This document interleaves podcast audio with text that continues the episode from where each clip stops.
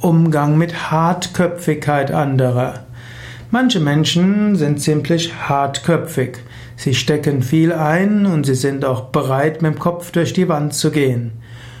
Manchmal ist das ja auch ein sehr gutes, eine, eine sehr gute Eigenschaft. Manchmal ist es wichtig, nicht zu weich zu sein, so ein bisschen härter zu sein. Und manchmal ist es auch gut, bei seinen Überzeugungen zu bleiben. Hartköpfigkeit wird ja auch manchmal als Starrköpfigkeit bezeichnet. Als Starrsinn, jemand bleibt bei seinen Überzeugungen. Es ist gut, wenn Menschen bei ihren Überzeugungen bleiben. Wenn du jemand hast, der hartköpfig ist, dann sei dir bewusst, aha, es wird ihm jetzt zwar schwerer fallen, die Sache zu verstehen oder auch seine Meinung zu ändern, aber dann weiß ich, wenn er seine Meinung geändert hat, kann ich auf ihn zählen. Insofern respektiere die Starrsinnigen und die Hartköpfigen, du kannst dich auf sie verlassen.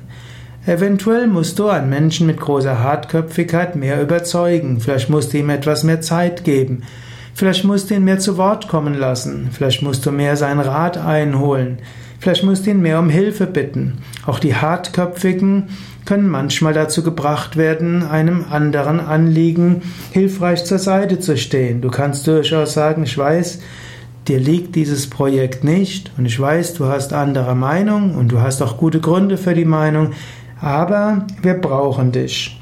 Du bist der Beste auf dem Gebiet und ohne dich sind wir verloren. Könntest du uns helfen? Wäre das irgendwie möglich?